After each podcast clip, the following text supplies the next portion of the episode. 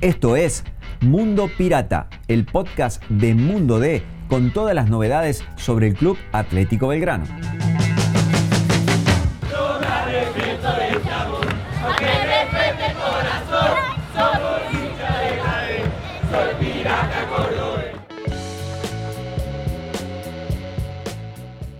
Hola piratas, ¿cómo están? Esta es una nueva edición de Mundo Pirata, el podcast del Mundo D, sobre toda la actualidad del Club Atlético Belgrano. Mi nombre es Joaquín Balvis y estoy con Pablo Ocampo, con quien analizaremos la realidad celeste. Hola Pablo, ¿cómo estás? Hola Joaquín, hola gente, ¿cómo les va? Antes de comenzar, como siempre, agradecerle a la gente de RING que nos acompaña en este espacio, con bueno, más de 60 sucursales en todo el país, eh, en todo lo que es tecnología, telefonía, para lo que te haga falta.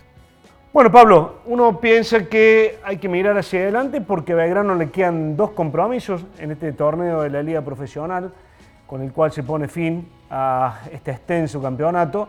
Dos compromisos en el cual hay una va a haber obligaciones, claramente, ¿no es cierto? Sí, totalmente. A ver, eh, lo primero es este, mejorar en lo futbolístico, lo segundo es cortar esta racha de cuatro fechas en las que no ha podido hacer goles en lo que ha sumado un solo punto de los últimos 12. Y empezar, bueno, a ver, eh, la campaña no es mala, en lo numérico ha sido floja este último tramo en lo futbolístico. Entonces, bueno, la preocupación pasa más por ese lado. Hoy has perdido una pieza fundamental del equipo en lo que es juego, como Bruno Zapelli, y necesitas recuperar eh, futbolísticamente a otras piezas que han sido fundamentales, como, a ver, Pablo Vegetti, que, bueno, no ha convertido en los últimos partidos, que necesitas que, el equipo empiece a ganar en solvencia defensiva. Eh, no ha logrado Belgrano acomodarse a este tramo final del torneo. Y vienen dos compromisos muy complicados, porque es Estudiantes en La Plata, que más allá que viene de perder con River, viene de ganarle a Barcelona de Ecuador por Copa Sudamericana, y que es un equipo que está por encima de Belgrano en tabla de posiciones, lo cual marca que es, un equipo, digamos, a ver, en tu misma sintonía futbolística.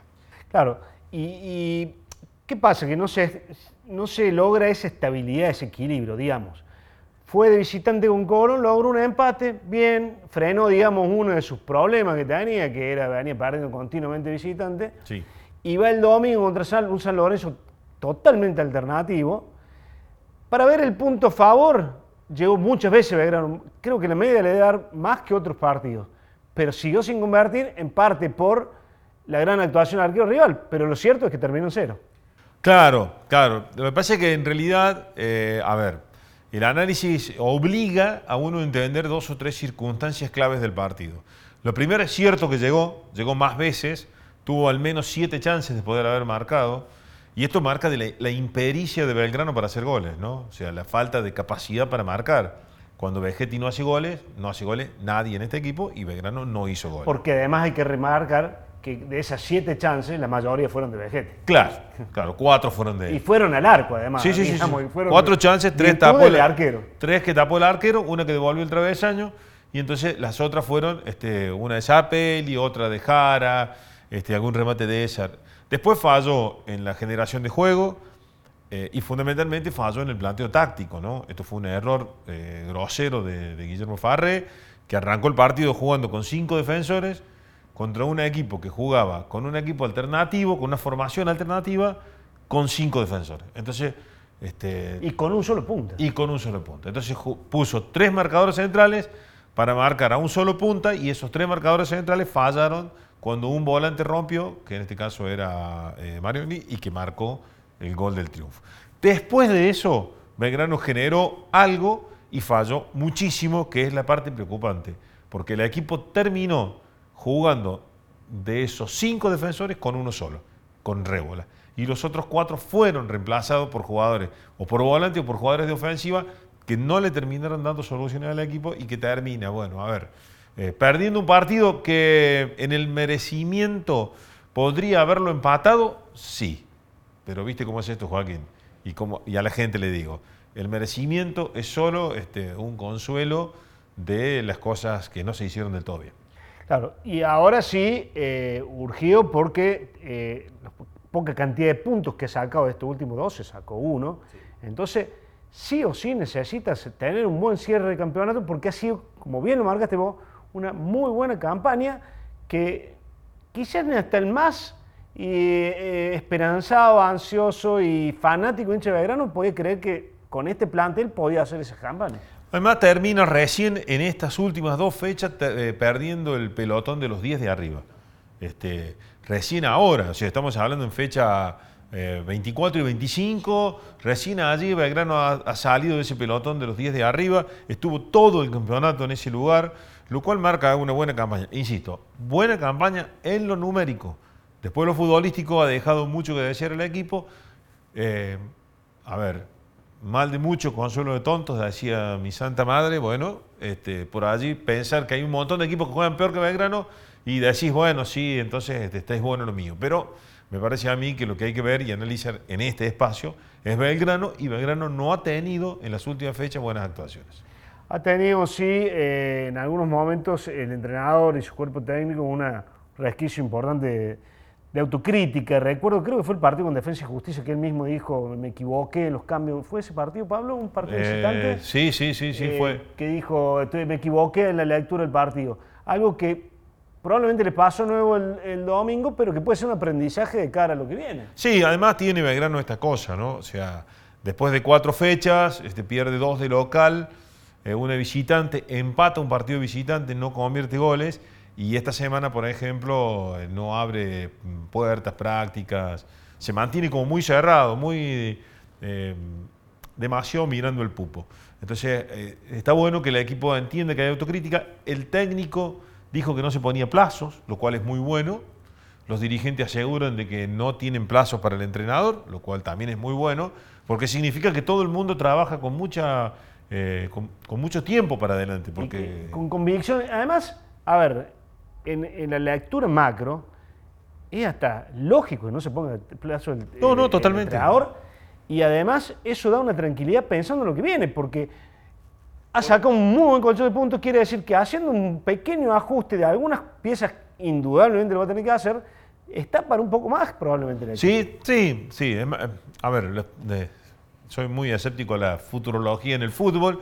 Eh, creo que cuando el presidente dijo que el equipo estaba para pelear copas, desvió un poco la atención de lo que es la permanencia, que era... Es que, es que uno no piensa en pelear copas. Digo, yo, yo pensaba en rendir un poco más dentro del campo de juego. Claro, claro, claro. claro. Yo, este, uno entiende de que Belgrano debe lograr eh, los puntos que le permitan asegurar permanencia y mientras más rápido lo logre, a partir de allí pensar en algo más. Eso sí puede ser.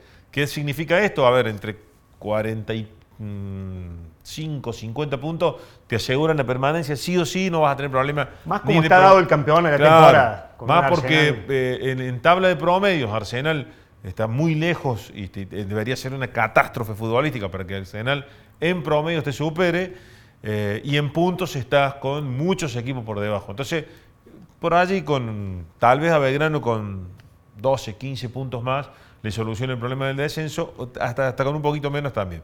Entonces, una vez obtenido eso, si lo conseguís más rápido, te van a quedar más fechas para pensar en una clasificación, en la búsqueda de una clasificación a Copa o en determinar muy bien el campeonato. Pero primero lo primero, y lo primero es indefectiblemente salvarse y sostener la categoría. Bueno, y cuando hablamos, cuando empezamos esta charla, este análisis, eh, marcabas la ida de Bruno Zapelli. Sí. Que ha sido todo un, tema en lo referido al futbolístico. Fue una despedida muy, la verdad que, impactante el cariño que se lleva este juvenil, que le dio mucho fútbol a Belgrano, eh, que tenía muchas eh, esperanzas de entrar en él y que repite un ciclo que también lo vivió en su momento Franco Vázquez con otra dimensión de jugador, hay que aclararlo, pero que también jugó nada más que seis meses después del ascenso y emigró en una lógica triste a la que está acostumbrado el fútbol argentino. Sí, bueno, a ver, eh, la similitud son el, poco tiempo que ha jugado en primera división eh, Zapelli. Eh, las grandes diferencias son estos tiempos de redes sociales donde prácticamente se fogoneó muchísimo la salida de este jugador, inculcándole a la gente este, esta despedida que se armó, que fue más inculcada que natural, por lo menos en mi apreciación. Se va un jugador que no tuvo tal vez la influencia que nosotros imaginamos iba a tener en primera división. Es muy joven, tiene un grandísimo futuro, técnicamente debe ser uno de los jugadores más dotados que ha tenido este plantel de Belgrano, sin duda en los últimos años, y seguramente le va a ir muy bien porque tiene condiciones, ¿no? Después, por supuesto, dependerá de su trabajo y de su dedicación. Pero si fue Zapelli, le dejó a Belgrano un dinero que todavía no es oficial, lo que el monto que ha dejado, se habla entre 4, 4 millones y medio, hay que ver si es neto, bruto, cuánto le va a quedar al club, todavía no está informado. Eh, y le deja un altísimo porcentaje, que es la mitad de la ficha, para que Belgrano en un futuro, cuando Paranaense, si es que alguna vez decide negociarlo, Belgrano tenga una participación económica.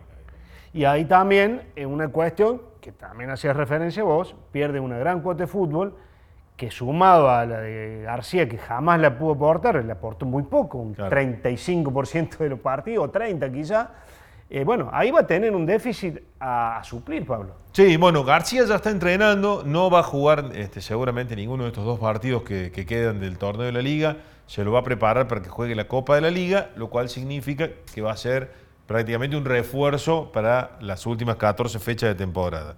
Eh, no tiene otro jugador de esas características, no hay en el plantel, debería ser eh, Mariano Miño, pero bueno, este, Mariano Miño ha completado apenas un puñadito de minutos desde que se lesionó y volvió a principio de año este, tras la rotura del ligamento de rodilla el año pasado. Eh, no ha logrado tampoco jugar mucho, ni ha aportado, cuando ha jugado mucho, cuotas de, a ver, así de, mucho, de mucho juego y de mucho fútbol. Eh, por eso ese lugar ha quedado vacante. ¿Qué va a hacer el entrenador? Me parece que lo va a suplir con eh, la colocación de otro punta y va a jugar con dos puntas estos dos partidos que restan y a partir de la vuelta eh, de la competencia el 20 de agosto en Copa Argentina, en Copa Argentina, en Copa de la, Liga, seguramente allí ya va a estar García. Y allí ya veremos los refuerzos que se suman para comenzar a tener más. El análisis inicial y la, meta, lo que se había planteado la dirigencia era incorporar. Eh, repasamos y vos corregís. ¿Otro volante central? Sí otro volante de juego. Sí. Eh, un extremo. Sí. Un punta, que, que ya vemos quién será, y un número 4. Un lateral por un lateral derecho. Sí. Eso sería lo básico. Sí. Esta esa peli ¿obliga a traer otro volante más de juego? No, no, porque la idea es un volante de juego que viniese a sumarse a García. Bien. Eh, en esta función podría estar eh, ubicado allí Matías Marín, que es el chileno de 23 años que llega en las próximas horas, seguramente va a ser anunciado oficialmente por el club. Eh, va a ser el, refuerzo para jugar en esa posición, es un volante de juego, ¿no? Bien. Eh, el extremo va a ser seguramente Pablo Chavarría, también ya tiene todo acordado. Pero, perdón, porque el punto va a ser Pablo Chavarría. Sí, sí. y falta, va un extremo. Claro, y falta un jugar, un volante por afuera, un extremo y un lateral por derecha y un volante central. Está Belgrano en el mercado, estaba buscando, no es un mercado sencillo, lo venimos diciendo ya hace rato, porque, bueno, este, está a contramano del resto de, las ligas, ¿no? Porque recordemos que el, mercado de pases de, Argentina se abre recién a fin de este mes, a fines de julio. Entonces todavía no hay mercado abierto para incorporar jugadores, entonces se está negociando con futbolistas del exterior, bueno, hay en carpeta un par de uruguayos, un peruano, pero bueno, tampoco no es nada, nada firme. Eh, cuando uno ve el mercado, cuando uno ve lo que tiene Belgrano y cuando uno ve lo que viene, también tiene que necesariamente girar eh, hacia lo que hay atrás, ¿no? Girar la cabeza hacia el costo y ve una reserva que está a un partido, a un punto de salir subcampeona. ¿Qué hay ahí? ¿Qué, reserva hay ahí? Bueno, seguramente se van a promocionar algunos futbolistas. Por ejemplo, eh, ya juega Moreno eh, y ya juega Castro. Ha tenido buenas actuaciones. Sí, sí, sí. Una buena presentación. Sí, aparte hablamos de, chicos que llevan dos partidos en primera, ¿no? es lo mismo que Castro. Ambos vienen de la reserva, seguramente se va a promocionar a algunos jugadores más. Ya hay algunos entrenando con primera, caso Troilo, eh, caso Facelo, seguramente Heredia, que es un lateral por izquierda. Eh, son algunos de los que podrían este, mm, haber subir, como se le dice en el fútbol, al plantel superior para completar esta plantilla, para terminar de armarla. Hay que ver también si se va alguien más. A ver, eh, Joaquín Susbieles, por ejemplo, no fue convocado los últimos dos partidos. en una lectura rápida, si el jugador este, entiende el mensaje, le están diciendo que no lo van a tener en cuenta, porque entrenó con normalidad y no fue. Eh, Andrés Amaya, el colombiano, está al borde de rescindir, pero fue este fin de semana fue al banco. O sea, es también medio raro el mensaje, pero pareciera ser que también va a ser otra baja. Y hay que ver también si se produce este, en este mercado interno la posibilidad de transferir o de, o de ceder a algún jugador. Entonces, en base a eso también hay que ver qué se va a promocionar. La idea es traer esos puestos que dijimos, no más de eso, y sumar jugadores de inferiores. Bueno, esas eh, con claridad son las expectativas, está todo planteado. Eh, Belgrano, decíamos recién a reserva, le queda un partido, viene de golear a Estudiantes de La Plata. 6 0. Eh, el martes, un 6-0 tremendo ahí en, Villa Esquiú. También está bueno eso, porque eso ayuda a considerar. Eh, ¿Qué más nos está quedando, Pablo? Así que, que, digamos, es importante este tema en este momento del club. Bueno, hay que recordar, a ver, le queda a Belgrano jugar con estudiantes, cierra frente a Central. Ese partido con Central aún no tiene fecha. No, tiene fecha y la primera semana de agosto va a jugar el partido de Copa Argentina frente a Claypole, que es el partido de 16 avos. Es una gran chance para Belgrano de meterse en octavos. ¿Por qué digo una gran chance? Bueno, juega contra un equipo de un par de categorías menos. Eh, la oportunidad es esa, mostrar que eh, se está vivo en una competencia que tiene un premio grandísimo, que es clasificación a Copa Libertadores y que le da a Belgrano una llave eh, donde no vienen ni Talleres, ni River, ni Boca, por ejemplo, por este lado de la llave. Entonces, es como que, bueno, eh, por allí animarse un poco más a competirla y buscar este, una oportunidad. Entonces, a Belgrano le quedan tres, tres partidos antes de un pequeño receso y después a partir del 20 ya jugar eh, la Copa de la Liga. Las circunparaciones, Chavarría y el chileno Marín están ya en, en, horas para ser anunciados y después lo, que, lo demás que está sonando, que viene seguramente para, para los próximos días también.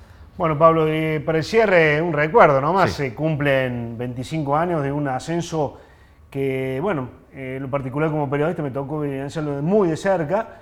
Eh, después de perder por penal en la final con Talleres, la famosa final del 98, Talleres, eh, Belgrano 15 días después asciende, ganándole al Dosivi en el viejo Estadio Córdoba y también un motivo para, para, festejar, porque uno, fue uno de los ascensos del club. Uno de los ascensos de Belgrano, el del 98, sí. El del 98 que tenía a Ricardo Reyes como entrenador y al actual presidente, Luis Fabián Artime, como capitán.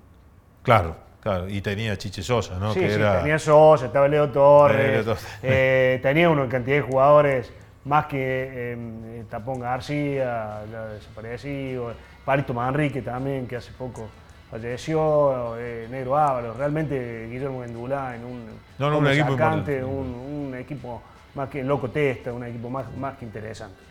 Eh, Cristian Carnero, que fue uno de los goleadores de esa campaña.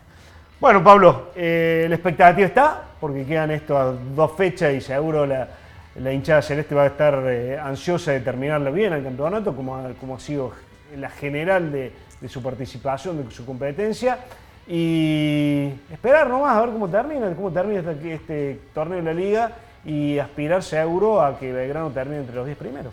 Sí, señor. Así, este, así espera la gente, así se ilusiona la gente. La campaña eh, es buena, en lo numérico es muy buena. 35 puntos no es una cosecha floja de Belgrano en primera división, tomando en cuenta que prácticamente ha jugado todos los partidos, con este, una sola de incorporación de las que llegaron para reforzar esta plantilla que venía de ganar el campeonato de la Primera Nación. Bueno, muchas gracias, gracias a todos y los invitamos a escuchar este podcast en todas las redes de Mundo D y de La Voz Comar. Gracias, gracias Pablo. Chao gente. Chao, gracias.